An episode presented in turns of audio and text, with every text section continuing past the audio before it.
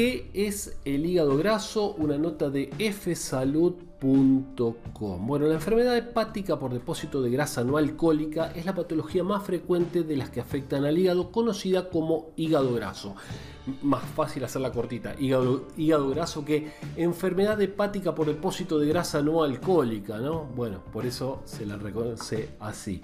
Los especialistas estiman que su prevalencia seguirá aumentando a medida que se incrementen el número de casos de obesidad y diabetes, o sea que va a seguir aumentando.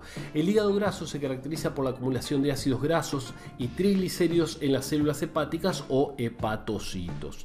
Asimismo, indica que la acumulación de grasa en los hepatocitos puede causar inflamación del hígado con la posibilidad de desarrollar fibrosis y derivar en daño hepático crónico o cirrosis. Cuando hay cirrosis hay como cicatrices en el hígado y parte del hígado, ese tejido cicatrizal, ya no funciona.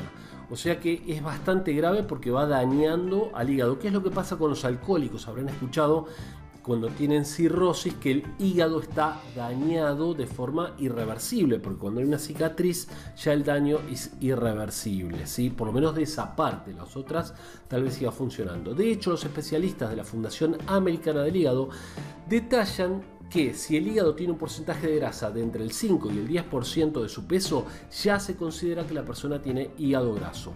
Obesidad, diabetes o pérdida de peso. Además señalan que esta enfermedad, el hígado graso, suele desarrollarse en personas con sobrepeso u obesidad, diabetes, niveles altos de triglicéridos o colesterol y que una pérdida de peso rápida, atención con esto, ¿eh? o malos hábitos alimentarios puede ayudar a desarrollarla también. Pero fíjense, entonces el tema de que bajar muy rápido de peso también puede favorecer esto. Se estima que el 25%, una barbaridad, uno de cada cuatro estadounidenses presenta esta patología llamada entonces hígado graso. Si El mejor tratamiento es la prevención, entonces manejar un correcto manejo del peso, ¿sí? Em, manejo de peso, una buena, una buena alimentación eh, es lo fundamental. ¿sí? Dieta sana, equilibrada y este, entonces evitar justamente el exceso de peso.